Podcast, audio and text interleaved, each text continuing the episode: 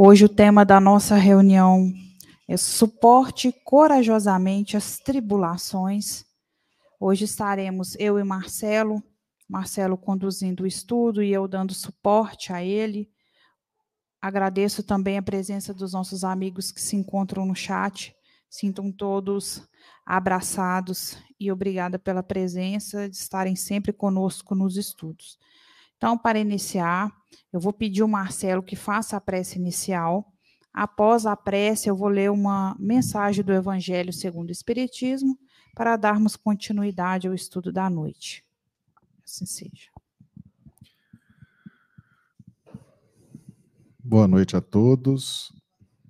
Eu convido a nós fecharmos nossos olhos, elevarmos nossos pensamentos a Deus, nosso Pai, agradecidos pela oportunidade de estarmos aqui reunidos nesta casa de oração para os trabalhos de iluminação de nossas vidas.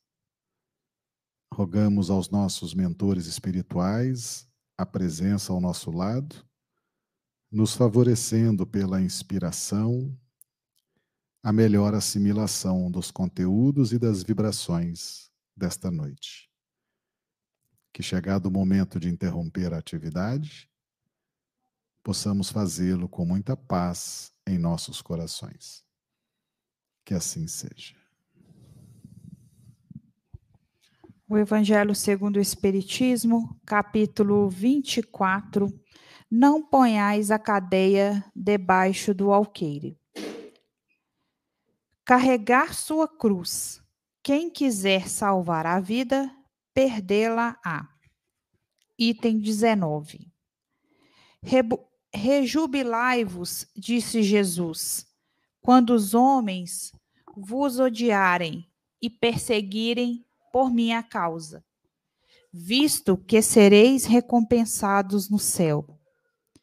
Podem traduzir-se assim essas verdades Considerai-vos ditosos quando haja homens que, pela sua má vontade para convosco, vos deem ocasião de provar a sinceridade da nossa fé. Porquanto o mal que vos façam redundará em proveitoso vosso. Lamentai-lhes a cegueira, porém não as não os maldigais. Depois acrescenta: Tome a sua cruz aquele que quiser, que me quiser seguir, isto é, suporte corajosamente as tribulações que sua fé lhe acarretar, dando que aquele que quiser salvar a vida e seus bens, renunciando-me a mim, perderá as vantagens do reino dos céus Porquanto os que tudo houverem perdido neste mundo, mesmo a vida, para que a verdade triunfe, receberão na vida futura o prêmio da coragem, da perseverança e da abnegação de que deram prova. Mas aos que, que sacrificam os bens celestes aos gozos terrestres, Deus dirá: já recebestes a vossa recompensa. Passo a palavra para o Marcelo e vamos dar continuidade ao estudo.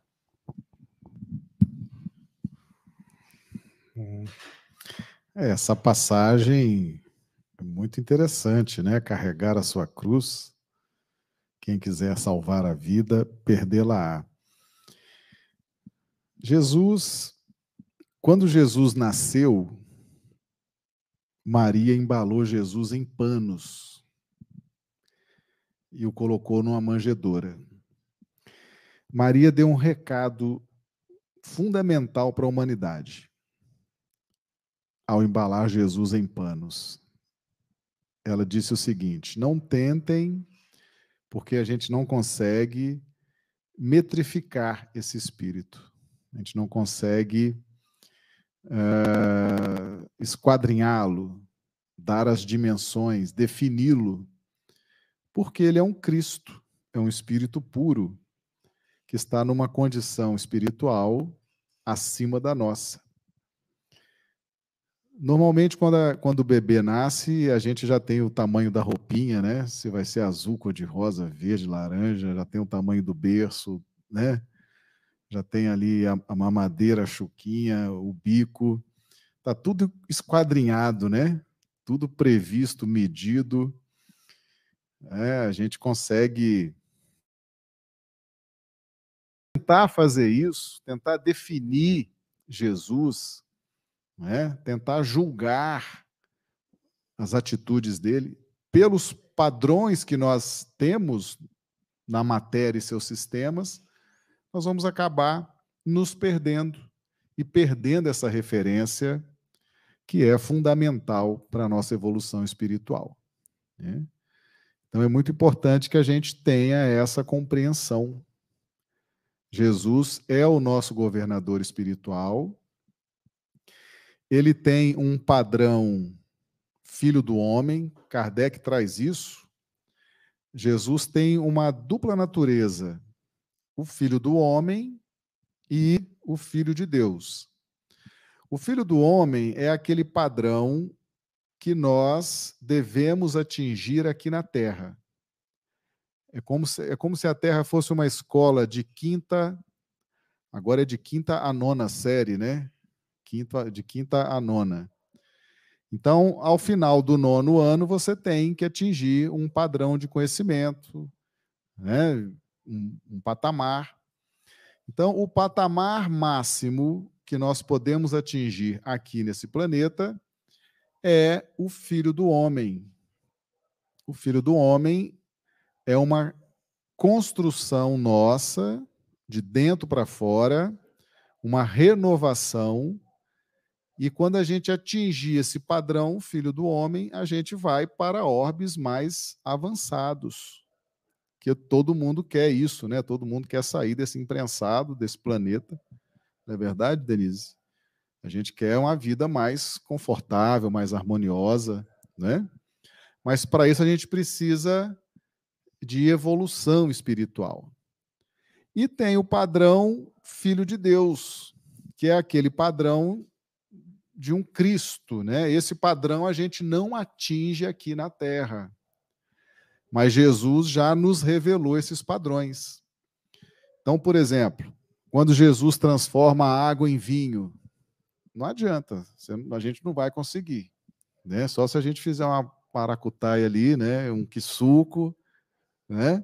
Mas transformar a água em vinho e vinho bom, como ele transformou nas bodas de Caná, não dá. A gente não consegue devolver a visão aos cegos, como ele fazia, né, instantaneamente. A gente não consegue devolver a audição aos surdos, limpar os leprosos, devolver a, o movimento aos coxos, aos aleijados. Nós não conseguimos. Nós não temos controle sobre as condições climáticas, sobre o mar. Não temos. Esse é um padrão filho de Deus, é um padrão crístico, que um dia nós vamos alcançar também, mas não será aqui nesse planeta. Aqui nós vamos alcançar o padrão filho do homem. Filho do homem. Jesus usa muito esse termo, inclusive aqui. Ele fala do filho do homem, que é diferente dos nascidos de mulher. Quando Jesus fala de João Batista, ele fala que dos nascidos de mulher não há ninguém maior do que João Batista. João Batista era primo de Jesus e foi o precursor, ele que anunciou Jesus. Os nascidos de mulher são aqueles que estão fazendo a sua evolução pelas reencarnações. Todo mundo aqui acredita na reencarnação? Levanta o braço quem acredita. Todo mundo, né? Que bom. Então, os nascidos de mulher são aqueles que estão fazendo a evolução pelas reencarnações.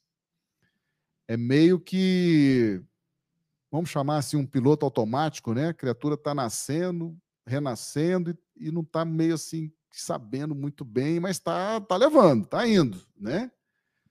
É aquela educação de fora para dentro, né? Né? Você está vivendo, está tomando café, almoçando, jantando, dormindo, viveu ali 60, 70, 80 anos, desencarna, daqui a pouco planeja, volta de novo e assim vai. É os nascidos de mulher. E tem o filho do homem. O filho do homem é aquele que já está na evolução consciente, ele já está planejando os seus movimentos evolutivos, né?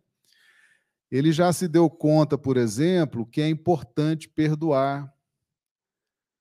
Muitas vezes o nascido de mulher não se deu conta ainda. Ele passa por cima, atropela, né? Ai de quem pisar no meu calo, eu atropelo, passo por cima, não tem essa conversa de perdoar.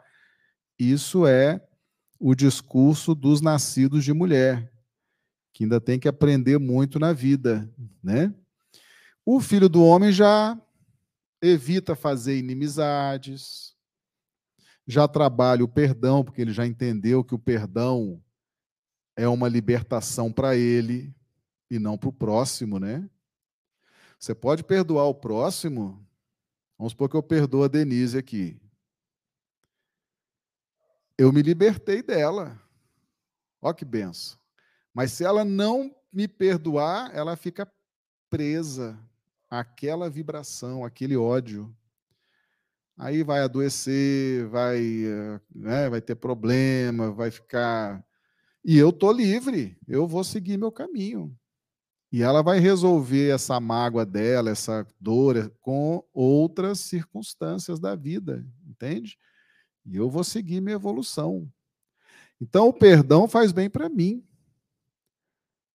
Para mim. Mesmo que ela não me perdoe, mas eu me liberto daquela confusão. Então, o filho do homem já percebeu isso. O filho do homem já faz ao outro o que ele gostaria que fosse feito a ele. O nascido de mulher, não. Chegou a promoção lá na empresa, Denise. O nascido de mulher fala assim: eu vou dar uma rasteira na Denise. Está na hora dela. Ela é mais antiga que eu aqui na casa. Eu cheguei tem poucos anos, mas eu vou dar uma rasteira nela, porque eu conheço o dono. Eu tomo cachaça com o dono todo dia, eu vou falar mal dela lá vou queimar a imagem dela e o dono vai me dar aquela promoção e eu vou ganhar o dobro do salário que eu ganho hoje, né? Vou dar aqui uma cangalha na Denise. E olha que quando eu cheguei, quem me ensinou a trabalhar foi ela. Mas isso é problema dela. Quem mandou ela me ensinar a trabalhar? Eu não pedi, foi o dono que pediu, viu, Denise? Eu não tenho. Ô, gente, a, a tristeza isso, né? Isso é o nascido de mulher. Aí vem a promoção, eu sou promovido. Ainda tiro onda. Eita, Denise, tá vendo? Olha aí, fui promovido. Plantei uma sementinha de ódio no coração dela, não foi? Ela estava sonhando com aquela promoção, ia ajudar e aumentar o salário, né, Denise? Ia poder pôr o filho ali numa escola melhor. Nossa, ia mudar a vida dela. Ela estava sonhando.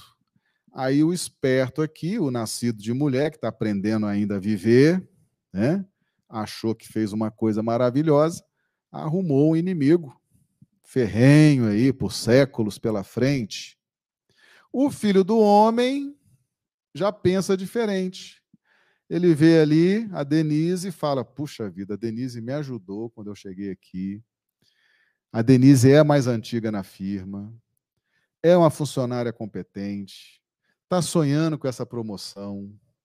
Quer saber de uma coisa? Eu vou orar a Deus para ela ser promovida, para ela ser feliz, né? Que ela merece. Olha a diferença, né? Do filho do homem, aquele que já tem uma concepção diferente do que é a vida, do que é o fazer ao outro o que gostaria que fosse feito a mim. Então, os nascidos de mulher estão nesse processo de crescimento pelas circunstâncias da vida, das reencarnações, não planejam muito bem a própria evolução, né? Por exemplo, vocês são todos filhos do homem, porque planejaram vir para cá hoje. Deu sete horas, o pessoal já pegou o carrinho, o ônibus, o Uber, o trem, e já chegou aqui. Não é verdade? Não teve um planejamento?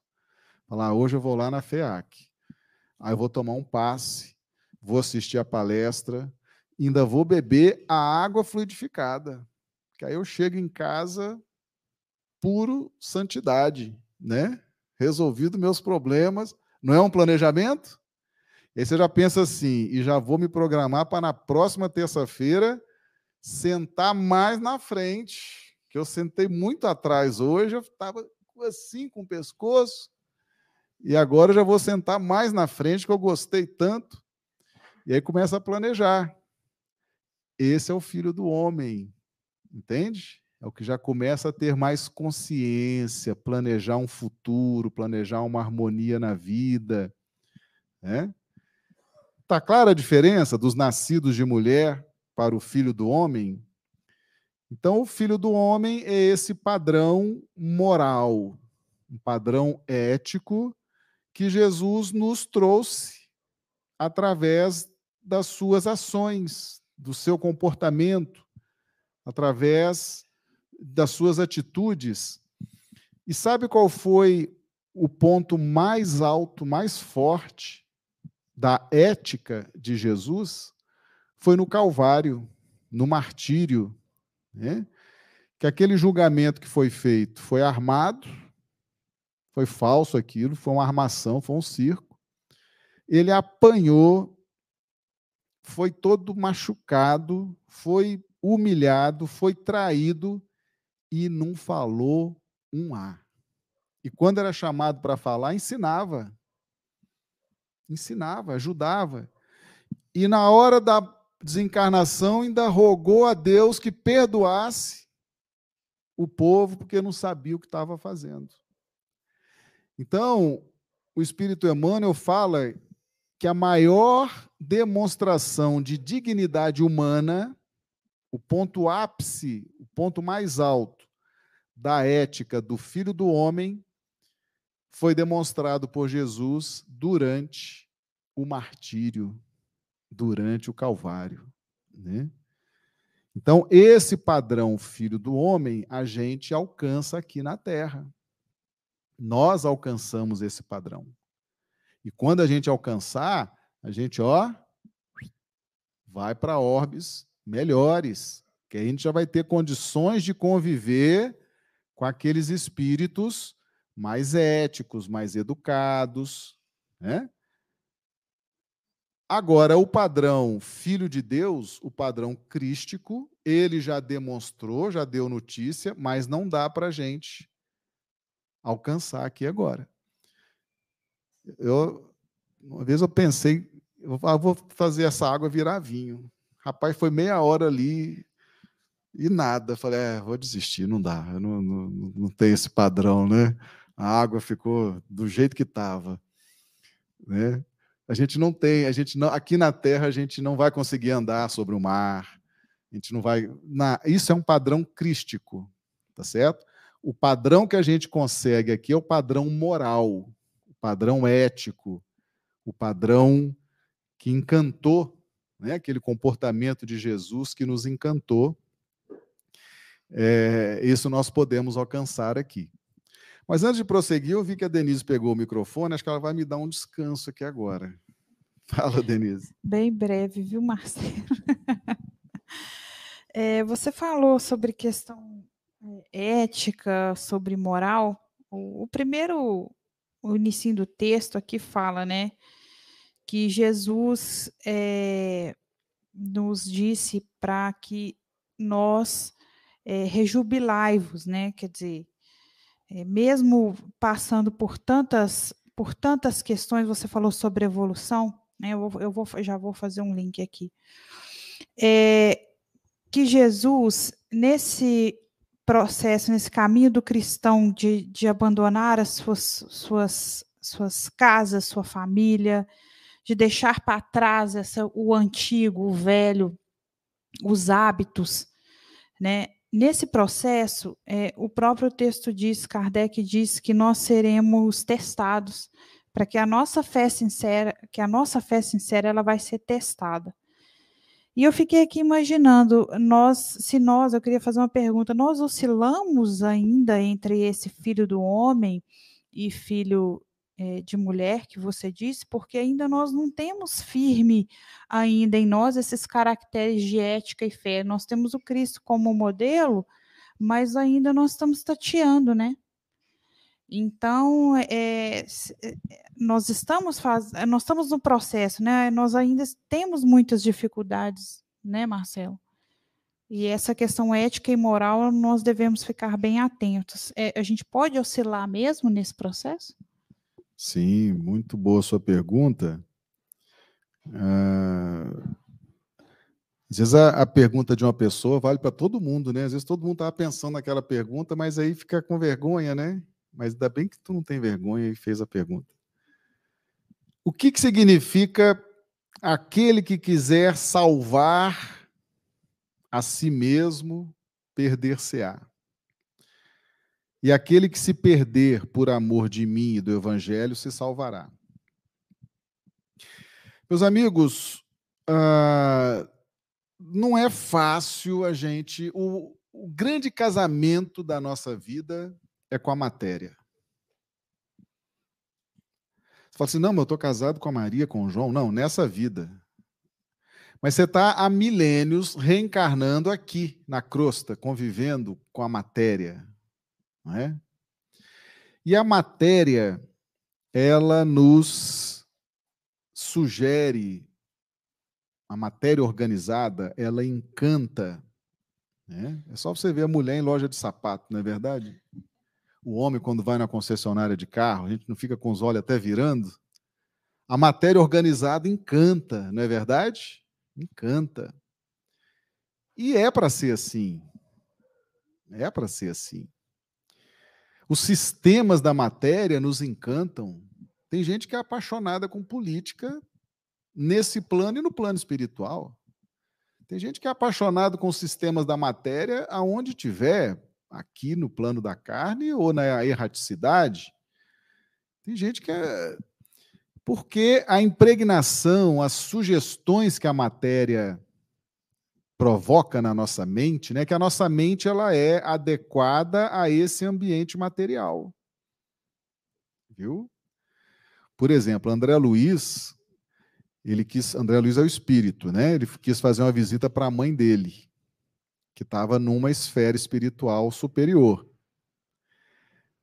Aí ele foi, foi lá para a esfera espiritual superior e sentiu mal, faltou ar, ficou tonto, deu vertigem. Né? Por quê? Porque a mente dele não estava ambientada com o ambiente material mais sutil daquele orbe. Então a nossa mente ela é muito proporcional a essa matéria. Isso nos encanta, isso nos tranquiliza, né? Você chega aqui na FEAC, por exemplo, você fica encantado. Tem a cortina, tem a musiquinha, tem a parede numa cor relaxante, não é? Daqui a pouco você vai tomar um passe ali, você vai ficar tranquilo. Não dá uma paz, né? Dá uma paz. A depender do ambiente que você está, você sente paz, você se sente bem, você sente conforto, você sente alegria. É a nossa mente que interage bem com as formas de matéria organizada. Muito bem. Quando a gente quer salvar a si mesmo, conforme está aqui no Evangelho, significa que a gente quer manter essa zona de conforto com a matéria. A gente quer manter os padrões da matéria os conceitos da matéria e seus sistemas. A gente quer manter os conceitos de família. A gente quer manter os conceitos de sociedade. A gente quer manter os conceitos de tudo. A gente não quer abandonar aqui, né? Uma vez perguntaram para o Chico, Chico Xavier, ô Chico, você trabalha muito com espírito, né? você não deve gostar aqui da terra, né? Você está mais no plano espiritual que aqui. Aí o Chico respondeu: Não, meu filho, é o contrário. Eu adoro essa vida, eu adoro viver aqui na terra. E eu gostaria muito que quando eu morresse, quando eu desencarnasse, alguém colocasse lá no meu, no meu túmulo. Aqui jaz Chico Xavier, muito a contragosto, porque ele gostava tanto dessa vida, né? E ele, ele realmente foi um espírito que ascendeu, né, espiritualmente, se sublimou, mas deixou esse recado. A gente gosta disso aqui. A gente se apega. E querer se salvar significa não ter coragem de desapegar. Percebe? Porque exige coragem de nossa parte. Toda a sua história são milhares de reencarnações agarrado na matéria, sentindo o cheiro da matéria, a textura da matéria, convivendo com as leis, com as normativas, com as empresas, com, as, com os impérios, com os governos, com as pessoas. Tem que ter coragem para avançar. Né? E aí a gente, muitas vezes, a gente não tem essa coragem, a gente não se esforça para dar esse passo, porque exige esforço exige esforço. Então, aquele que quiser salvar a si mesmo, ou seja, manter os padrões da terra, manter essas sensações da terra, esse vai se perder. Por quê? Por causa do nosso instinto de conservação. O nosso instinto de conservação, ele evolui. Ele evolui. Para nós hoje, conservar a vida significa tomar café, almoçar, jantar, dormir, reproduzir, ter algum conforto, brigar um pouquinho ali, torcer pelo time de futebol, comemorar um aniversário em família. Mas, na medida em que a gente vai melhorando a nossa condição espiritual, o nosso instinto de conservação diz o seguinte: para você preservar a sua vida agora, você tem que ter paz, harmonia, felicidade. Você não pode ter traumas, medos, culpas, remorsos. Que é coisa mais destrutiva que a culpa? Que o remorso? Aquilo dá gastrite entope as veias. A falta de perdão, dizem por aí que dá pedra nos rins, não sei, mas dizem. A falta de harmonia pode acelerar a glicose, a ansiedade pode acelerar a pressão alta. Então, o nosso instinto de conservação da vida está nos dizendo o seguinte: nós precisamos agora de paz na nossa mente, seu Marcelo Badaró Duarte. Você não está precisando das coisas do mundo. Você está precisando agora, nós estamos precisando de paz, harmonia, tranquilidade, para a gente se conservar vivo. Se você continuar com essa ansiedade, com essa depressão, com essa angústia, você vai morrer. Vai ficar preso a esses ciclos de reencarna, volta, reencarna, volta. Então, o instinto de conservação ele vai nos empurrando para a sublimação das necessidades, dos desejos, das ambições. Lembra que existe a lei do progresso? Que já, vocês já ouviram falar aqui na FEAC, que todo mundo vai evoluir. A gente fala assim, que bom, né? Estou aqui esperando a minha hora, estou esperando o trem passar para eu entrar no trem da evolução e ir, né? Só que aí vem agora a explicação. é o seu instinto de conservação que passa a exigir de você harmonia e paz na mente, no espírito.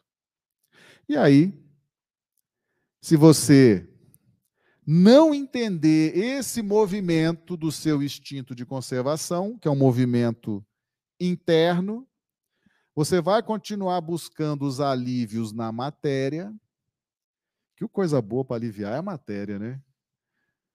Uma vez perguntaram para o Chico, Chico, jogaram a casca de banana para ele. Chico, o que, que você tem para dizer dos fumantes, né? Achando que o Chico ia meter o pau nos fumantes. Ele falou, oh, meu irmão, o cigarro já evitou muita briga, muita morte, né?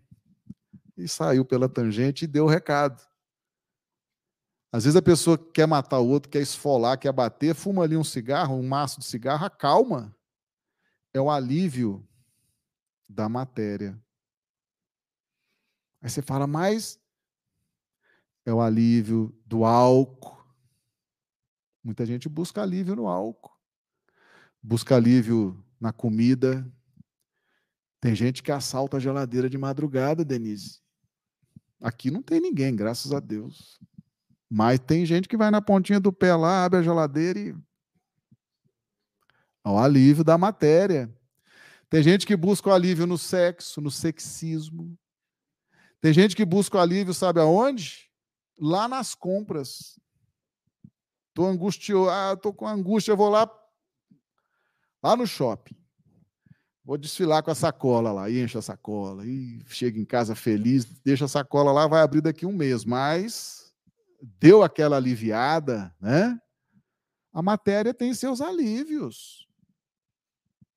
São alívios provisórios, precários, e amanhã você vai precisar repetir o alívio. Não foi o que Jesus ensinou para a mulher samaritana? Ele falou: essa água que você pega aqui no poço de Jacó, ela mata a sua sede, mas daqui a pouco você vai ter que voltar e pegar de novo, porque você vai voltar a ter sede.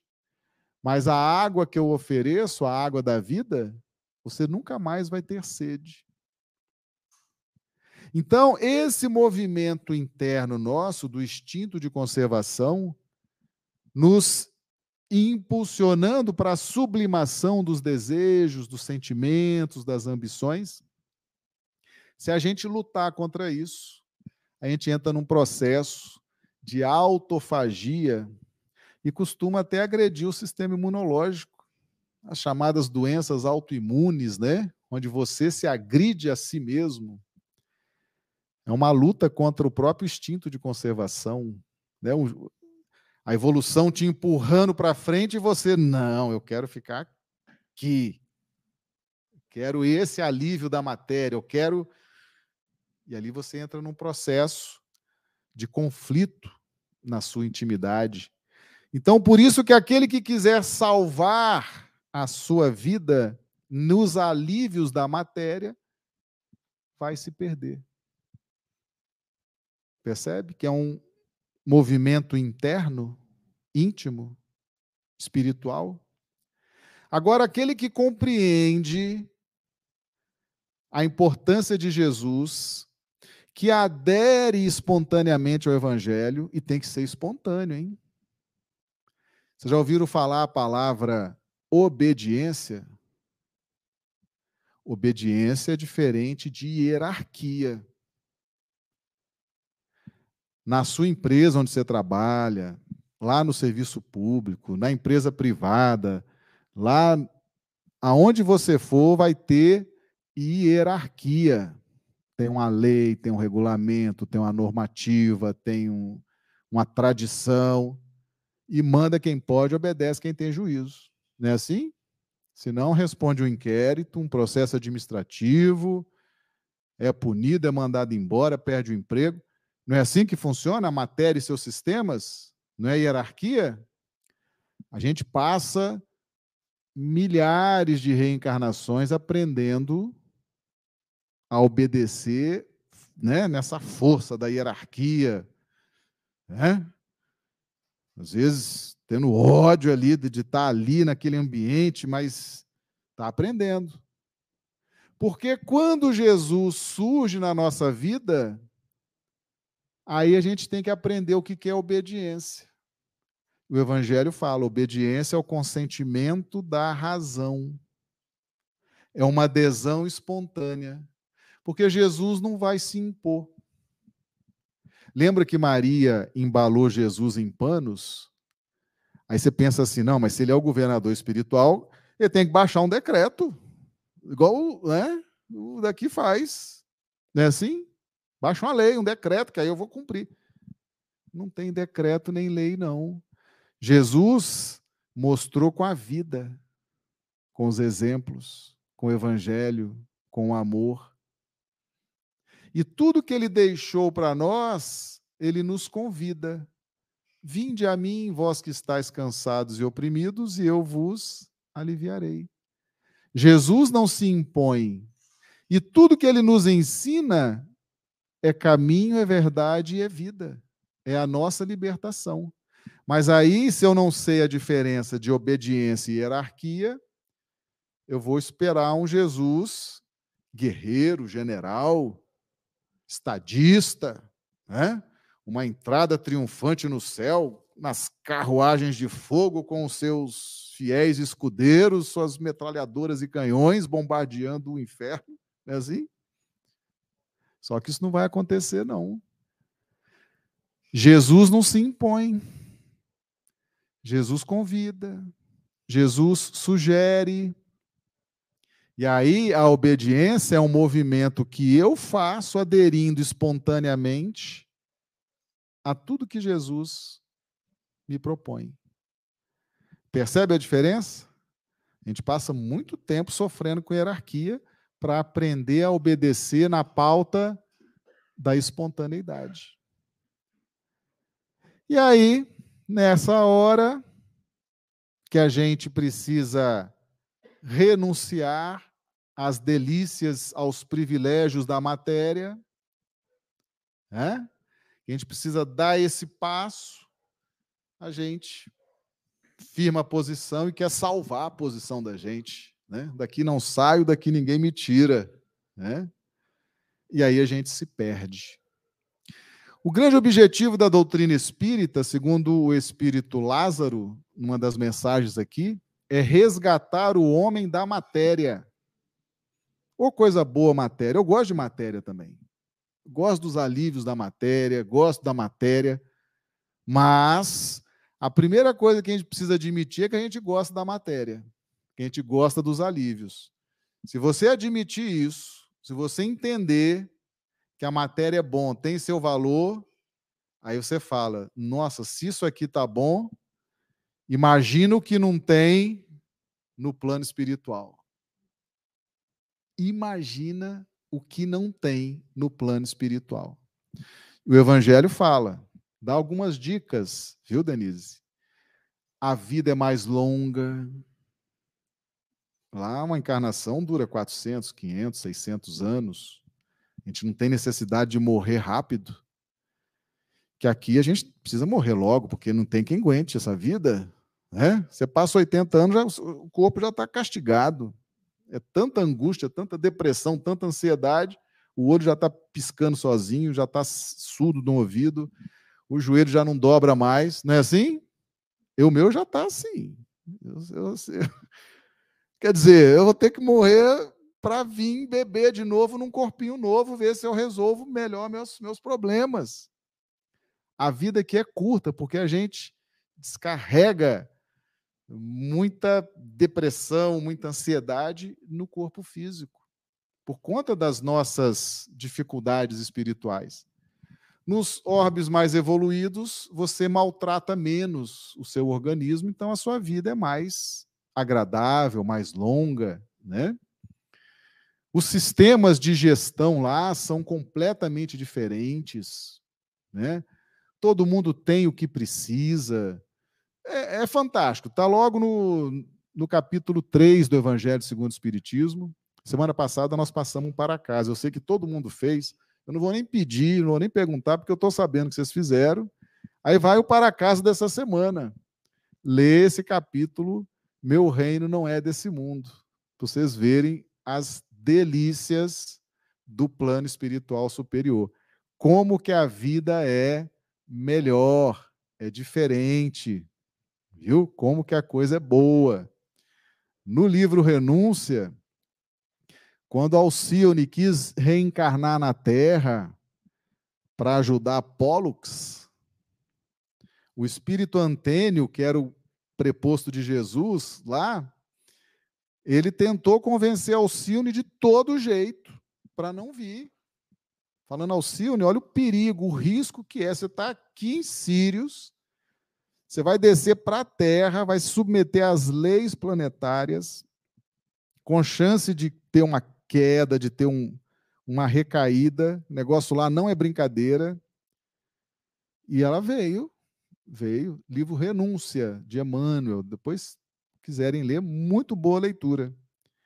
Então, na medida em que você vai vendo as realidades dos planos espirituais mais avançados, você fala assim: meu Deus, eu tenho que viver uma vida assim.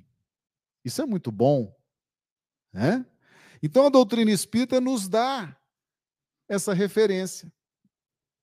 Agora, quem não tem essa referência vai querer ficar apegado aqui. Não, daqui não saio, daqui ninguém me tira. Eu amo isso aqui, eu amo a matéria, os seus sistemas. Esse vai se perder, porque o instinto de conservação vai gerar um conflito interno tão forte que vai gerar processo de autofagia, vai afetar o sistema imunológico, vai criar dificuldades terríveis, viu? E aquele que abrir mão que perder sua vida, mas não é de forma irresponsável, não. Que às vezes a gente assiste uma palestra aqui na FEA que fala assim: ah, é, então essa vida não vale mais nada, eu tô, então não vou fazer mais nada também, vou ficar o dia inteiro em casa fazendo nada porque essa vida não presta. Não, isso é irreverência, isso é irresponsabilidade, tá certo? Isso não gera mérito, não. O perder a vida que o evangelho fala aqui Ó, mas aquele que se perde por amor de mim e do evangelho se salvará.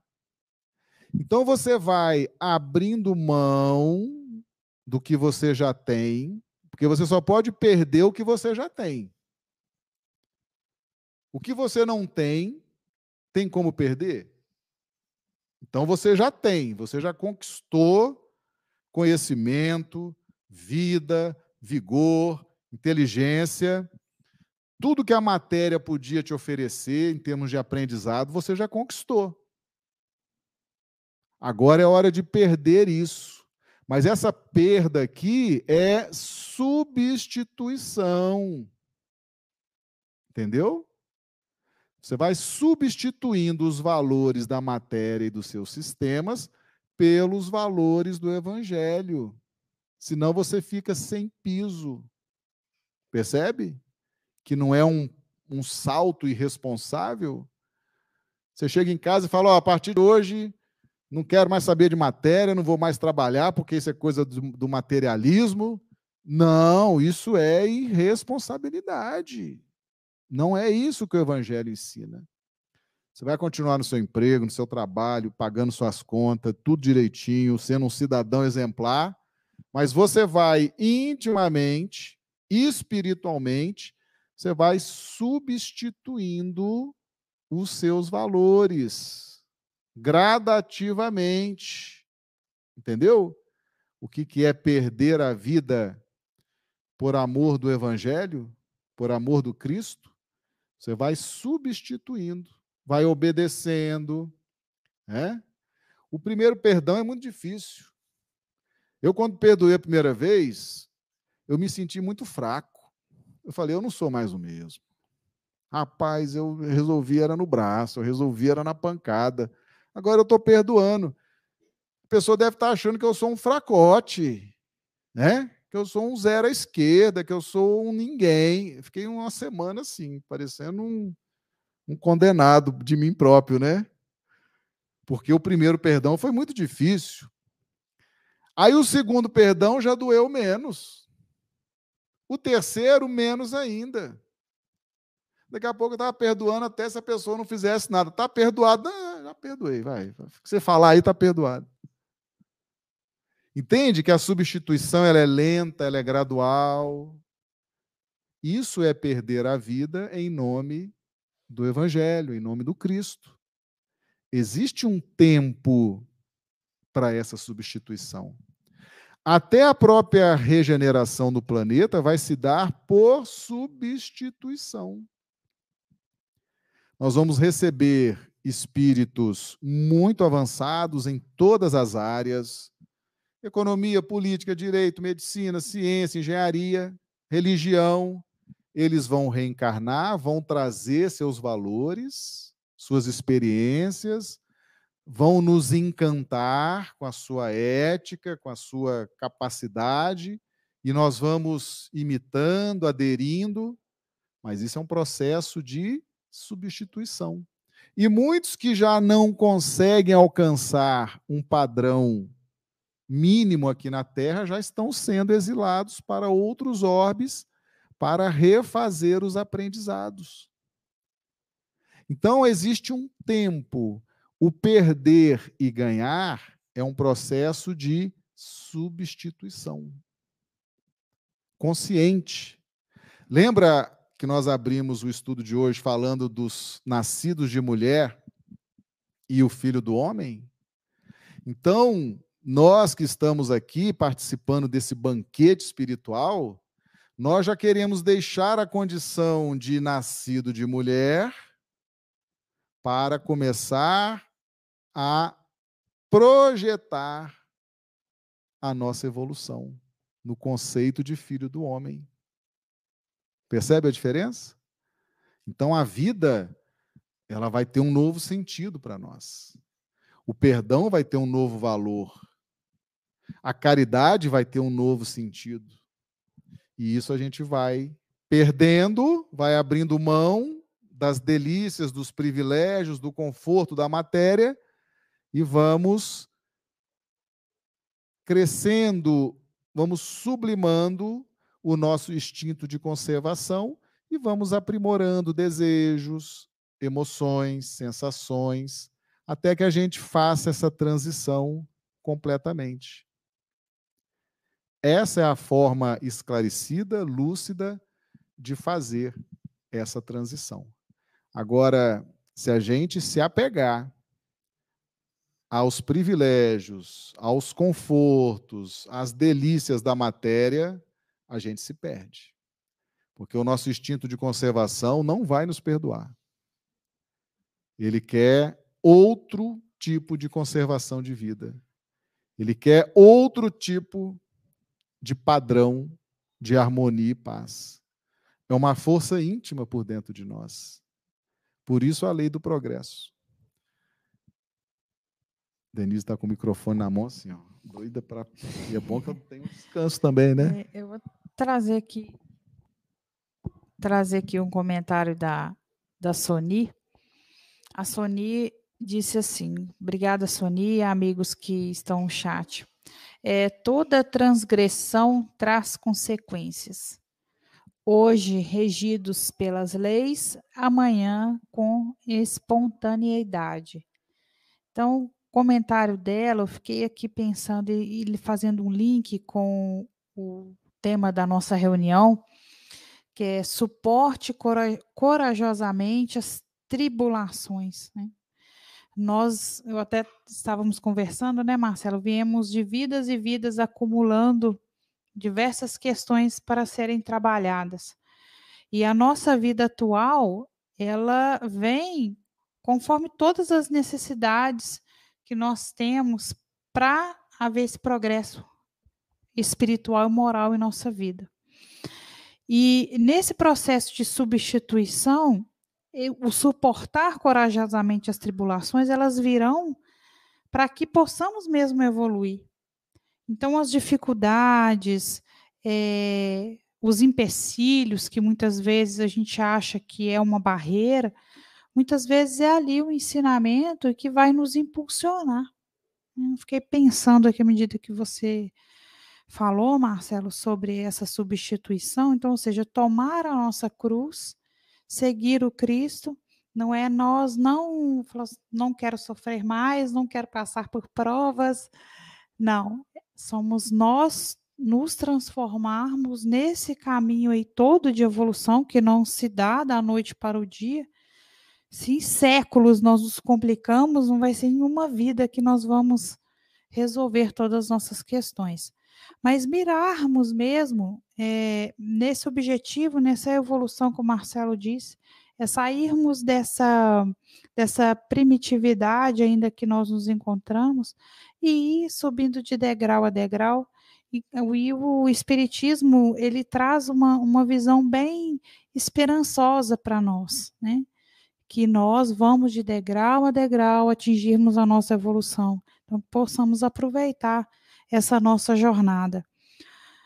Com muito sofrimento, muitas vezes, com muitos desafios, mas também com fortalecimento, com oportunidades, e estamos aqui né, sendo amparados em todo esse processo. Não estamos sós. Verdade. Valeu a pena, gente, vir aqui hoje? Tem alguém arrependido falando assim, nunca mais eu volto na FEAC, aquele povo esquisito. Não tem ninguém assim, não, todo mundo feliz, todo mundo sorridente. O passe foi bom, né? As meninas do passe, eu vou te falar, é muito bom. Pois é. Então vamos. Agora uh, tem que saber suportar também os bullying. Agora é bullying, né? Os parentes falam assim, é, centro espírita, não sei não, né? O pessoal tem que saber suportar isso também. A doutrina espírita é muito nova, viu? Tem só 160, 170 anos, ainda tem muito chão pela frente, né? É, acredito que 99% dos espíritas vieram, eram católicos, eram protestantes ou eram ateus. Então, é muito difícil você ter alguém que já nasceu em berço espírita, né? naquela cultura espírita. Então, vocês têm que ter muita força, viu? muita força. Vai ter sempre um parente, um amigo para dizer: olha, aquilo é do demônio, aquilo é do satanás, aquilo é bobagem. Tem que ter fé, tem que suportar. Se você se identificou com a proposta da doutrina espírita, do evangelho, se você se sente bem, né? se você está satisfeito, se você já está sentindo mudanças, não deixa nada te atrapalhar, não seja forte. Eu conheço muita gente que abandonou por causa de parente, entendeu? Muita gente que abandona por causa de parente, por causa de amigo. Aí perde, perde a oportunidade, né? Perde a chance, perde todo esse, esse banquete de luz. Então segue em frente, viu? Não é fácil, não. É, mas tem que seguir em frente. Tá bom? Tá todo mundo então com a sua cruz pronta para carregar? pois é, é, vamos, vamos seguir em frente, meus amigos. Vamos seguir em frente e vai fazendo essa transformação lentamente, entendeu? Não deixa de pagar suas contas, não, pagar seus compromissos, os boletos que estão vencendo amanhã, pague, viu? Materialismo, faça feira, vai, né? é aos poucos, é um movimento interno do sentimento, das emoções. Você tem que continuar sendo um bom cidadão, mas você vai transformando passo a passo, dia a dia, vai mudando os valores.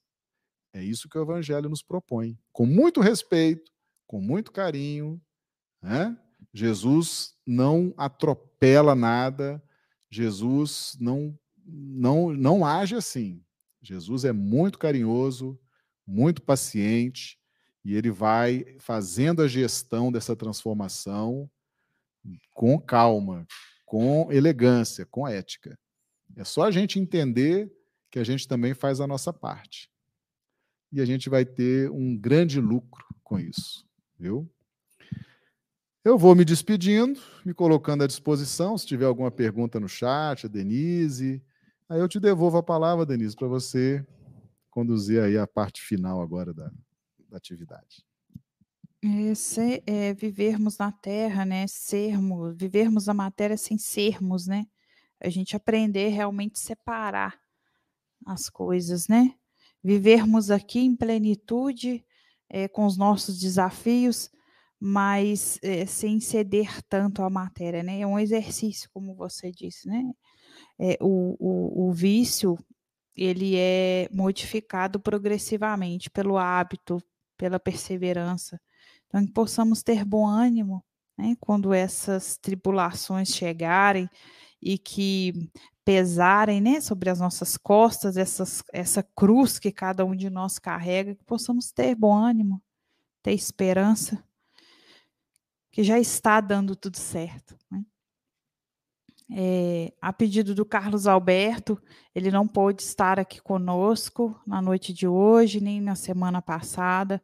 Eu agradeço o Marcelo imensamente por estar sempre conosco.